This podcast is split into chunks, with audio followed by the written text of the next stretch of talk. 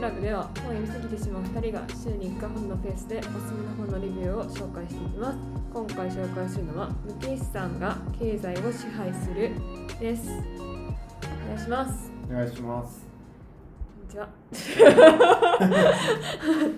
はい、はい。というということで、はい、ちょっと普段違う状況でお送りしておりますが音が悪くないことを願っています。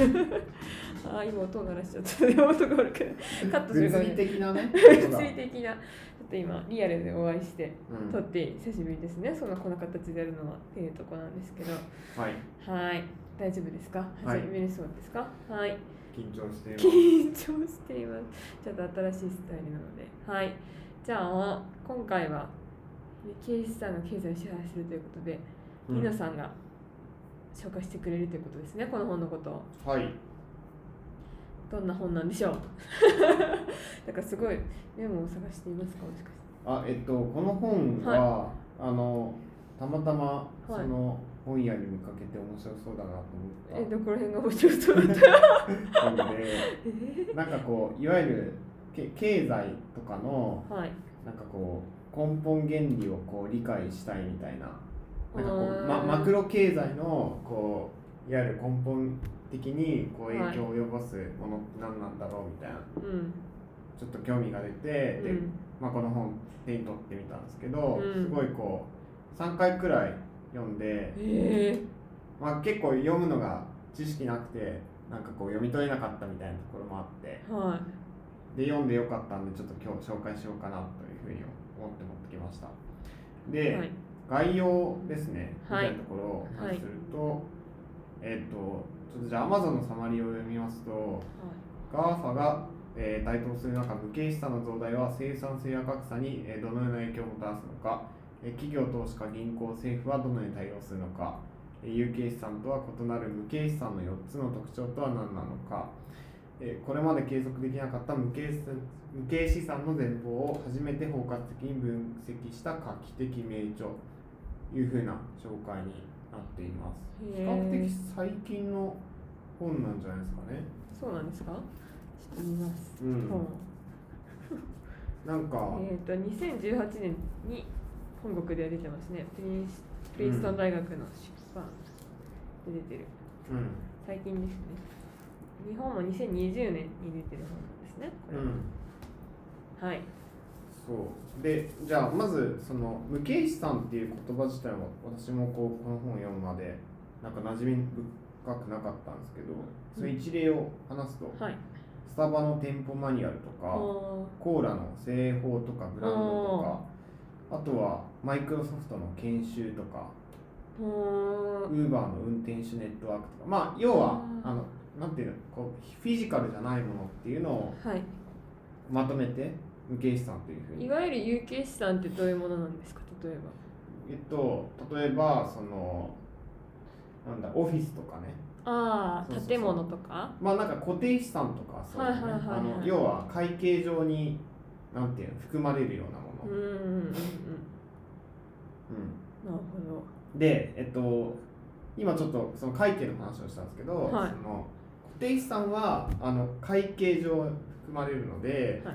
企業がどれだけそれにお金を使って、うん。で今そのどれだけ持っていて、うん。でそれが、まあ、固定資産って基本的にその時間が経つとどうん。あの、まあ、原価原価が下がっていくようなメカニズムになっていて、うん。まあ、iPhone とかパソコンとかもそうですよね。一回こう買ったらこう会社の資産になるんですけど、うん時間が経つにつれてその価値が下がって確かに古くなったりして。そうそうそうそう。で一方そのただそれに会計に計上されない無形資産っていうのがあって、うん。まあ、今ちょっと紹介したようなものなんですけど、うん。それに対してのこう、まあ、企業が投資をしてそれがすごいレバレッジが効く形でレバレッジ？あの要はテコが効く。そ おのー。無無形資産に対してのこう投資をしてうん。それがこう、まあ、経営にこう大きな影響を与えたりとか、うんまあ、市場の動きに大きな影響を与えてるっていう。だからうん。測られないけどすごいこう実在な影響を持ちつつあるっていうのがこの無形資産なんですよってう。いう、ん。そう。いう話をしていますと。わかりました。うん。なんでこのマクロ経済を知りたいなって思ってこの本だったんですか？えーっと知りたいな。あまあ知る方法としてなんで無形資産だ。ったうんのかみたいな、はい。この本だったんだろうっていうのが気になります。ああなんでしょう。なんででしょうね。深い理由が。そこ使い込まれてもないんですえそうなんです。まあ、まあでもなんかこの、えっとえっと、翻訳をしてる山形さんっていう人が、はいは結構あのそういうなんて言うんだろうこう、まあ、ビジネスとかこう市場とかをこう分析するような英語の本の翻訳書を結構出していて、い確かにピケティとかあそうそうピケティとかね、うんそうそう。そうでなんかこの本を訳すあのあのこのこの翻訳者の本は大体面白いっていうのがあってで自分もその読んでいく中で深いなんかそのインサイトを得たことっていうのは何度かあったので、まあ、なんかちょっと読んでみるとなんか分かるものが出てくるんじゃないかなっていう。なんとあれですね。私たちが一番最初に紹介した貧乏人の経済学。あそっか。それもそうなんだねはいはいはいはい。わかりました。そう。すごい役者から見てみるっていうのも面白いですね。そうだね、まあ、今まであんまりなかった読み方だけどうん。なんか読んでいくと共通点というかまあそういう形でキュレーションできるんだなっていう、はい。うん、わかりました。で具体的にはどういう話からこの本は始まっていくんですかね。そうね。まずそのまあちょっと冒頭にも話したんですけど、まあ、無形資産っていうのがどういう特徴を持っているのかっていうところから始まっていて、まあ、もちろんその有形資産に対してのこう無形資産っていうこう対立とするこう定義みたいなところが最初にあるんですけど、それ以外にも無形資産がこう独自として持つ特徴っていうのが、まあ、いくつか、まあ、3つくらいあって前半はなんかそのこう個々の特徴について、えっと、解説をしてるというような感じになっています。はい今ちなみに何分くらいなんですかね、示せますあごめんなさい。ありがとうございます。はい。こちらくらいでもはい。えっと3つ特徴があってサンクスコストスピルオーバースケーラブルっていうのがあって順々にこう説明していくと、はい。えっと、無形資産はまず一つサンクスコストが多いっていう話をしていて、まあ、日本語で言うと埋没コストっていうんですけど、うん。でこれはその具体例を話すと分かりやすいんです。さっきのこう車とか、えっと、なんだろう iPhone とかその固定のものっていうのは一度じゃあ買った時に、えっと、売る時ってその物があるから転売しやすかったりするんですよね。うん。まあ、例えばその、えっと、車を100万円で買ってでもうちょっとじゃあ乗り換えたいからっていうので50万円で売るとするじゃん、うん。まあ、その資産がこうつきやすいっていうところがあるんですけど、うん。まあ、逆にそのブランドとか営業ノウハウとかそういう無形なものっていうのはそこに対してのこうバリエーションがしにくいみたいな確かに今わかんないですね。どうやってやったらいいかね。そうそうそう。いうところがまあまあ難しいというかうん。いうところで、まあでかつこう企業固有のものであるケースが非常に多いみたいな話をしていて、まあ、逆にそのなんて言うんだろう。資産しにくいからあの例えばこのカリスマ経営者が作ったノウハウだからよりこう価値がつくはずだみたいなインフレする可能性もあるなっていう部分もあるかな。うんで2つ目がスピルオーバーっていうところで、えっ、とまあこれはそのえっ、とまあ波及効果っていうふうにこの人は説明してるんですけど、えっ、とねこれちょっとね3番目のやつと僕もね理解が混ざってるところで。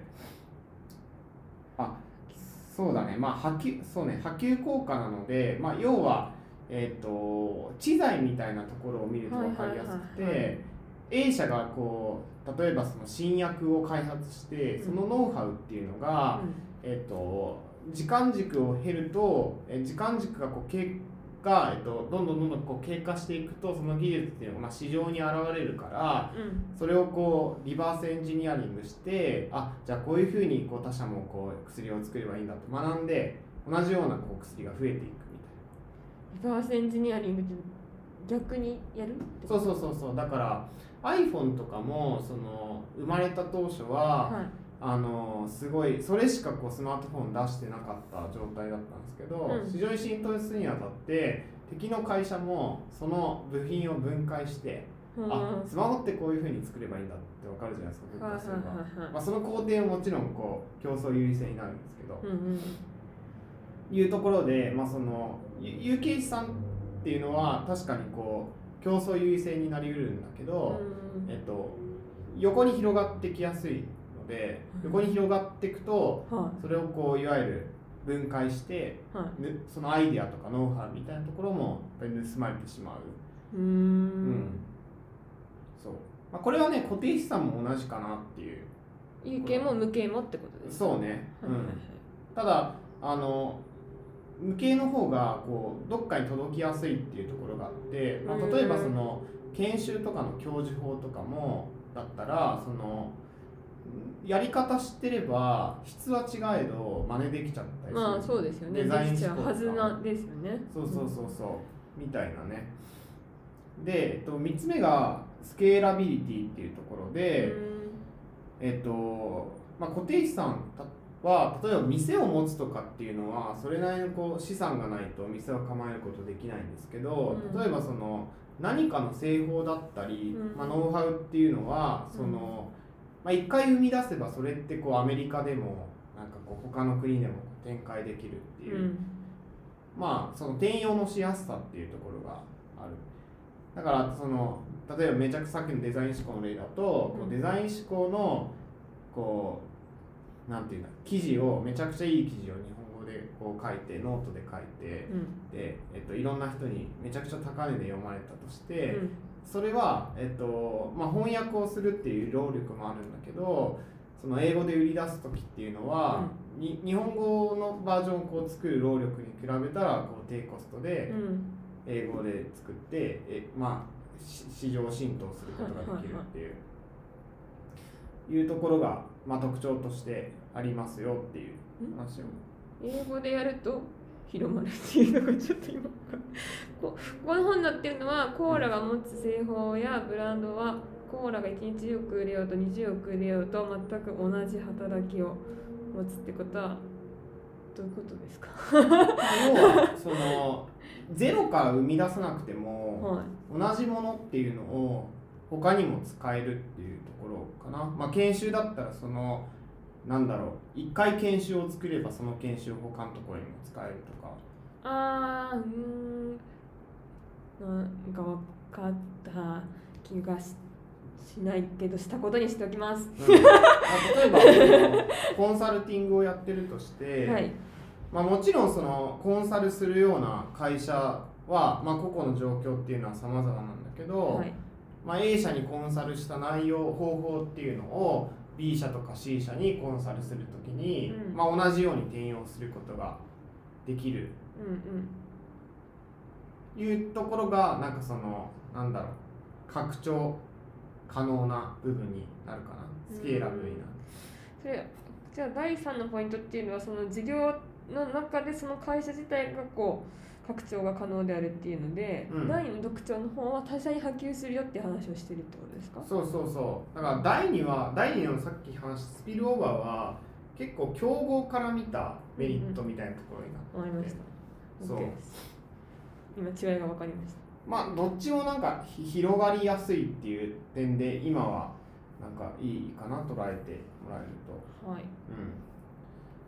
そういうところでなんかここまでちょっと話してきてなんかすごいこうなんだろう一回生み出したらそれがこう金になる気になって、なんかこう次に行きやすいというか、はい。いういうところは特徴としてあって、はい。まあ、これのこう主たる例が、まあ、ソフトウェアなんだけど、はい。そのまあ、例えば日本語版でこう生み出したソフトウェアっていうのは、まあ、ゼロからまたこう英語版生み出さなかったとしても、うん。そこのまあちょっと画面の翻訳とかをするだけであのまたこう他の地域でもこう提供できたりとか、でこれがその例えば自動車とかだったら他の国で、えっと、工場を作って、うん。えっとまあ、自動車を作ってっていうこう、まあ、コストがかかってしまうというところで、まあ、そこがあのなんだろうこう無形資産の強みだよみたいな、うーん。うん、話をしてます。うんうん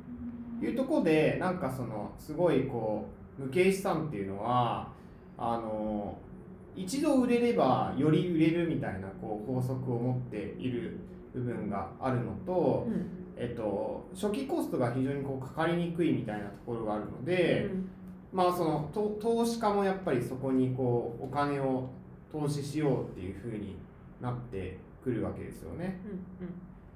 そう実際に物作るよりねかかるものは少ないですよね、でもなんか本当成功するのも大変なイメージはなんかありますけどね。うん、そう。でそれはそのそうその通りでその誰にとっても参入障壁が低いっていうことをも意味をしてると、確かに確かに。だからこう競争過多になると、うんうん。競争過多になると、まあ、値段が下がるとかうんうん。顧客がの奪い合いになると。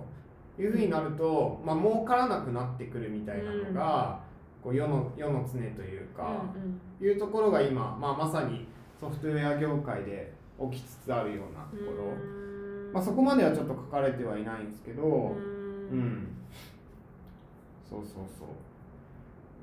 でもこの無形資産が経済を支配するっていう話なんですもんね。うん、この本自体は。逆にね、まあ、ちょっと脱線するけどその、は無形資産のビジネスをみんなやってるからこう有形資産のビジネスをやるっていうこうなんていうの？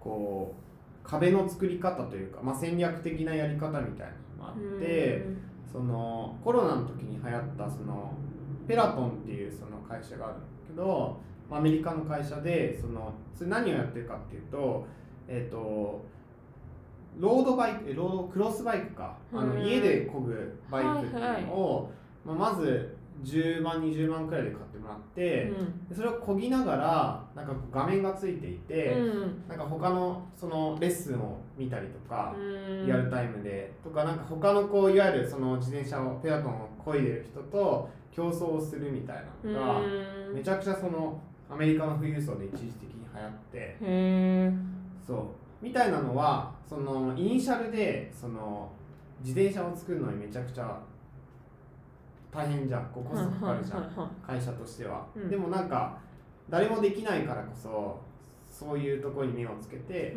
投資家からお金をもらってみたいな。まあ今ちょっと経営厳しそうなんですけど。そうそうそう、うーん。なるほど。そういうなんか付加価値を足してね。もう、まあ、有形のものにもそういう無形のものを足してやってたりとかね。そうそうそうそまあするわけですよ第一の無形自体も、まあ、コカ・コーラの製法の話も出てくるけど、う、うん、そのものすごい古い話ではないんですよね。20世紀ずっと、まあ、ある話ではありますもんね。うん、ただ会計上ちょっとやっぱり終えてなかったみたいなところがあってこれちょっとななんでなのかみたいななんでそれがちょっと、まあ、まず一つはこう測りにくいっていうところがそうですね。一つある、コーラのブランドの威力とかね。そうそうそうわそう。かんないですからね。ブランドって確かにこうまず第一にこう何か飲みたいと思った時にまあ飲料水だったら、まあ、それを飲もうっていうふうに想起できるように、まあ、純粋想起とかマーケティングで言うんだけどあのそれをこう獲得するのは例えばまあ獲得してるかどうかってインタビューで計測できるんですけど、うん。まあそれとこう購買活動につながってるのかっていうのはやっぱりこう測りにくいから、まあこれだけこうそのいろんなテレビで CM やってるけど実はその効果測定ってやっぱ難しいよねとか、うん。いうのはね事実あるところではある。だからその、まあ、認知がどれだけ取れたのかとかはい。うところで数値は取ったりするけどそれがこうまあビジネス的にどうインパクトがあったのかっていうのははっきりとやっぱり測れない部分、いうんうん。うん、そうですねビジネスとしてその収益にどれだけ影響しているかは測りづらい部分ではありますよね。うん、それこれなんか個人の教育もそうでその大学行って教育受けましたっていうところもじゃあ行ってその学費に見合ったものだったのかみたいなところって個人のなんかなんだろう資産するのが難しいというか、うんうん。まあ、どれだけこう稼いだのかみたいなところで測るかもるかもしれないけど、まあ、純粋にその人がこう学ぶことを好きなになったのかとかさそのまあその精神的な充実度みたいなところがこう大学に行くことによってできたとかさ、うんうん。複合的すぎてちょっと測りにくいみたいなところ多分あるんですよね。うんうん。うん、そう。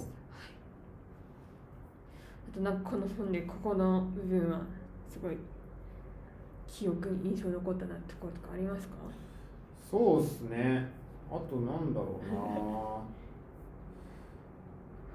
まあ、えっと、第6章に無形資産と格差の拡大っていう章があるんですけど、うん。まあやっぱりその無形資産の台頭およびまあ無形資産に対しての投資をする人と無形資産を使ってビジネスをする人っていうプレイヤーが、はい。まあ、出てくることによって、うん。まあ、それで儲ける人は出てくるけどやっぱりこう市場にあるその富の量っていうのはこう限られているわけだから、うんまあ儲からない人たちがこう出てきてしまうっていう。ね。うん。だからまあ格差の原因になってるんじゃないかみたいなあの指摘もあってでそのスピルオーバーっていうそのまあなんかこうイノイノベーションとかのアイディアっていうのが、まあ、いろんなところに波及して広がっていく、はいはい。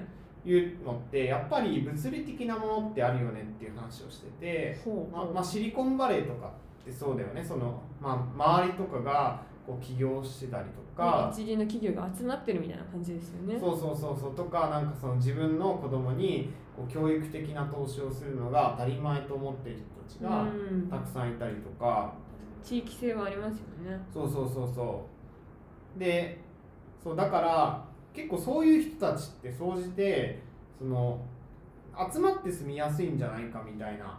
とか集まって働きやすいんじゃないかみたいな指摘もあってでこれ昔ちょっと読んだ本の中にも確かに書かれていてあのリチャード・フロリダっていう社会学者がいるんですけどうんそれの人が「クリエイティブ資本論」っていう本を書いていて。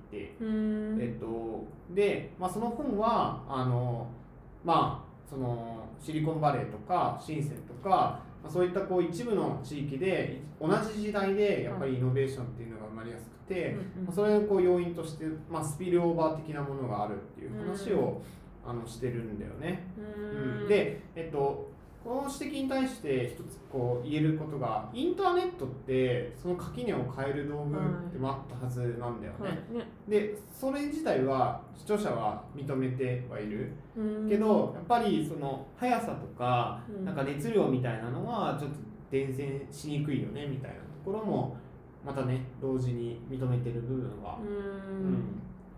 ある。確かに確かにでもこの2018年の当時の状況と、まあ、コロナを経ての状況でまた変わってる部分もしかしたらあるかもしれないですよね。うん。メタバースとかで内で働くのとか結構当たり前になったりするうん人たちもいるわけじゃないですか、うんそういう人たちからするともう現実の空間はめちゃくちゃアメリカのどいなのかもしれないけどシリコンバレーの人とメタバース上でやり合ってたりとかする人もいるからうんなんかまた変わってるのかなっていうか変わるのかなっていう予感もありますよね。うん、そうだね。ねそこはすごいなんか理想だなと思っていて、うん。そのやっぱりなんか子供を送り迎えしてはい。1時間2時間かけてねその都内の会社に行くってめちゃくちゃ大変なことだったりするしそうですね。まあねただやっぱり一方そのなんだろう。まあアメリカのさこういわゆる GDP を支えてるようなソフトウェアの企業って、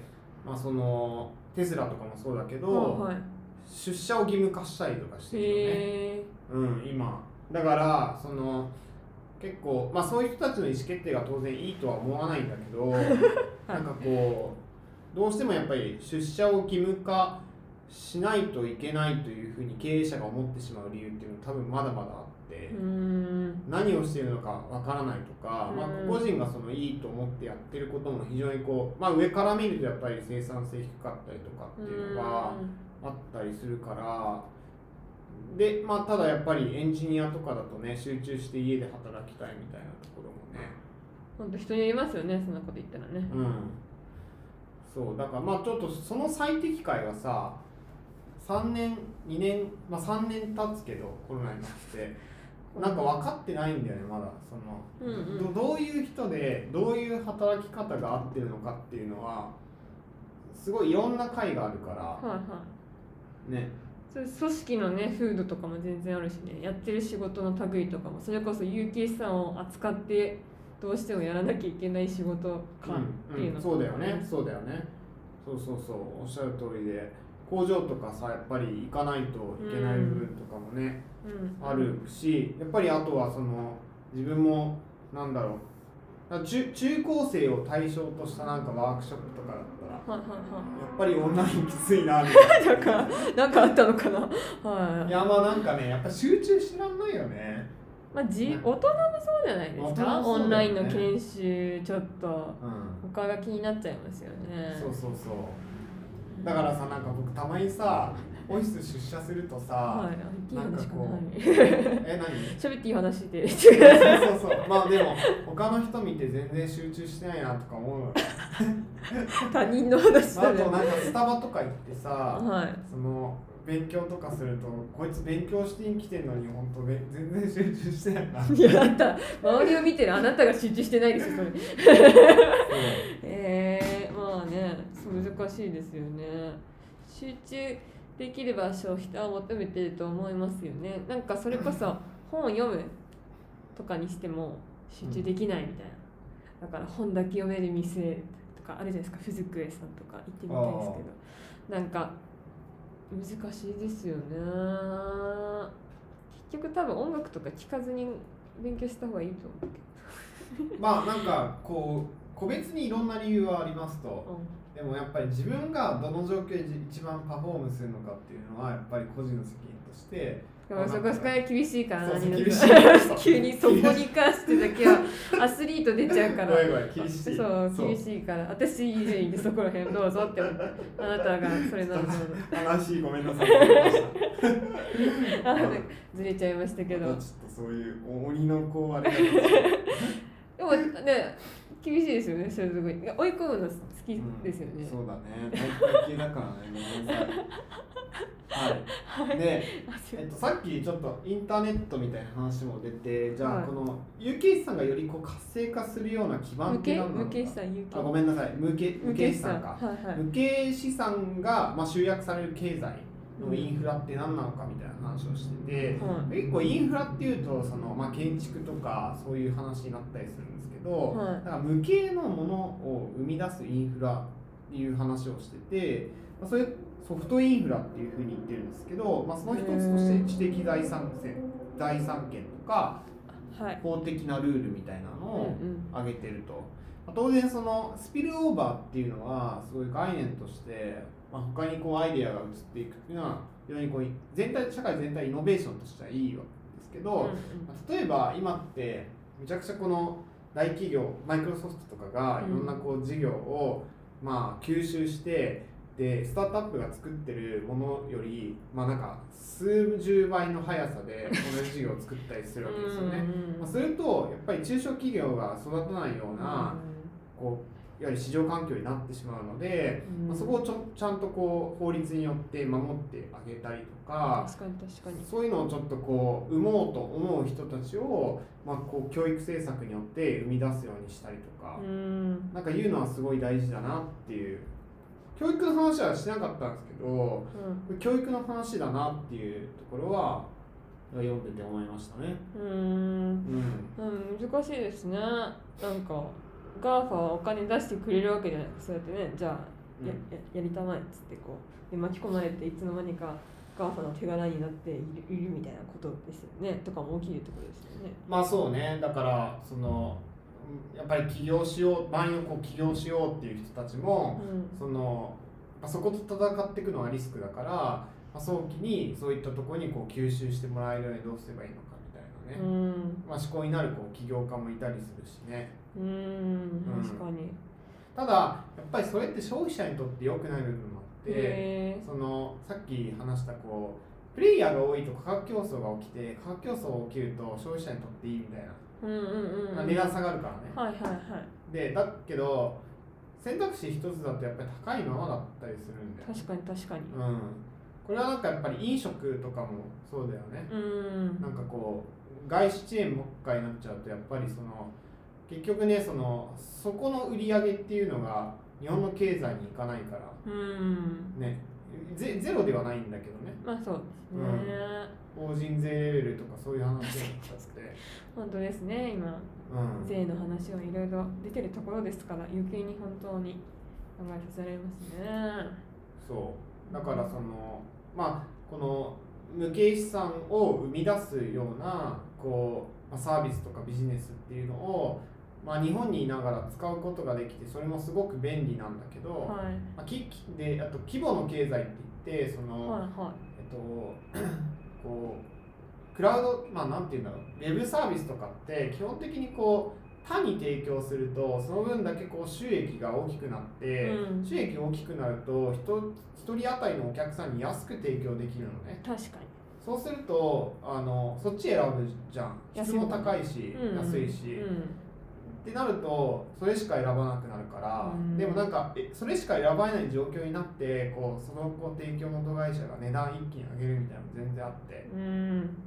そう。それもなんか結構危険な状況ではあるよね。うん。うん、なんかね何をこう消費者として選ぶのかっていうのはすごい考えなきゃいけないっていう。うん。ね。確かに。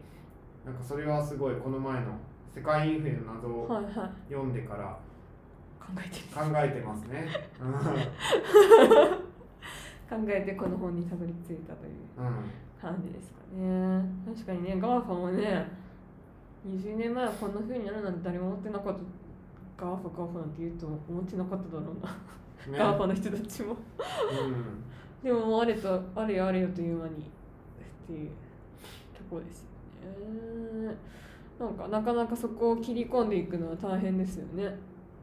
そうだね。国国だってアメリカが対応してもねそれだけで済む話じゃないと思うしそれぞれの国で。それこそ結構去年ですけどプライバシーの話とかも、うん。あのゲストの方に来ていただいて話していただきましたけど。うん。ねあの辺りの話とかもまあ何結局日本はどういうふうにしていくんだろうなっていうのはねわからないままだし。うんうんそれこそもう個人情報っていう超無形資産みたいになってうん。まあるそうだね。大量の個人情報。それもなんか企業の大義名分としては、はい。サービスの価値を上げるためとか、うん。サービス体験を良くするためみたいな大義名分あるけど、はでもまあ消費者っていうところをなんか結構社会学的に見るとそこにこう依存するようなメカニズムになってしまったいりとかっていうのはすごいあるのでいやむずいっすよね。なんか本当に短短期的にという短期的にとかミクロにその売り上げを伸ばすとかっていう視点になっちゃうと、本当になんかそのサラリーマンとしては評価されるけどめちゃくちゃ悪いことに加担してるようなこう気持ちに僕はたまにそうなんですね。えー、なるほど。わかりました。っていうのがこの本だったといううんうん感じですかね。そういう経済についてもっと考えようと。そうね、と、うん、どこからちょっと手をつけようかなみたいなところはね。次のステップを今悩んでるわけですね。まあまあ次のステップというかなんかこうまあ歴史的にこうなっていくからなんかこうじゃあ自然な結露としてこうなるけどじゃあそれをいい方向に向かわせるためにはどんな知識が必要でどんなこう企業が必要なのかみたいな。ちょっとやっぱり普段の仕事からではなかなかねそういう時間って作れないから。でじゃあそれが思い描けるとどういう教育が必要なのかみたいな、ね、話にもちょっとずつつながってくる気もするから。うん。そうですね、もうなんかすごい良かったね。こう自分の自分のこはい、う価値観に影響を与える本だなっておいう。どどのような点において特にそう感じられたんですか？あなんかこの内容っていうところもそうなんですけど、はい。そのこういう切り口で経済を見ていくみたいな。ああなるほど。そうこういう切り口っていうのは、はい。うんとなんだろう。単体のそのさ技術トレンドとかで市場を見ていくっていうのは、うんうん。AI とかブロックチェーンとか、はいはいはい。い、うところっていうのはまあネットの記事とかでもできる部分なんですけど、うん。でそれをもう少し抽象化した時にこう無形資産と捉えて、うん。まあそれをこうどうスケールしていくのかとかなぜそれが有利なのかっていうふうにこうカテゴリーで見ていくか。で歴史で捉えていくっていうのは、結構やっていくとやっぱ面白いなと思っていて、うんこれはなんかそのすごい学者学術的なアプローチでしかできないところだなっていう。そうですね。プリンストン大学出版のね。うん、さすがに。そうですね。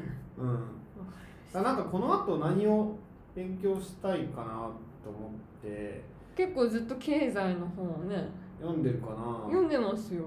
なんかでも多分みんなもうタイトル見た時点であ二宮が選んだなみたいな。分かってる。だからそうちょっとバランス取ってしばらくはこういうの読まないいやいやいやいいですよ全然。あでも。私逆にあんまり最近読まない一つそうさっき話し忘れたのが、は結構会計にちょっとハマってて。い会計の世界史みたいな本ありましたよねあそうそうそう。まあ、あの本もちょっと読もうかなと思ってたりとか、なんで会計に？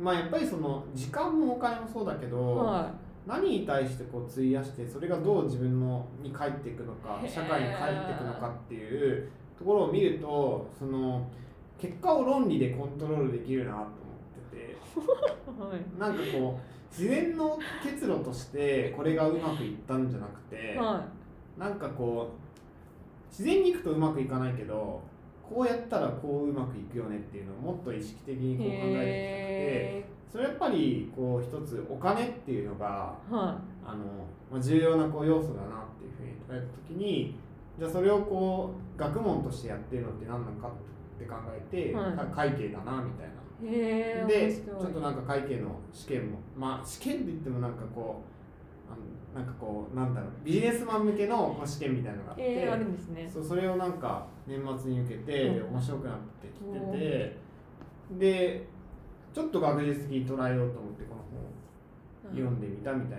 な。なるほど。うん。えー、面白いですね。私にはない発想なので。あそう、はい。うん。面白いと思いますそんな感じで。そうね。うん。満足。最初ねうまく喋れるかなっておっしゃった割にだいぶうまく喋ってたと思いますそうね。ありがとう はい、はい。じゃあこんな感じでよろしいでしょうか。はい。はいということで今回以上になります。今回紹介したのは無形資産が経済を支配する。でした。次回もお楽しみに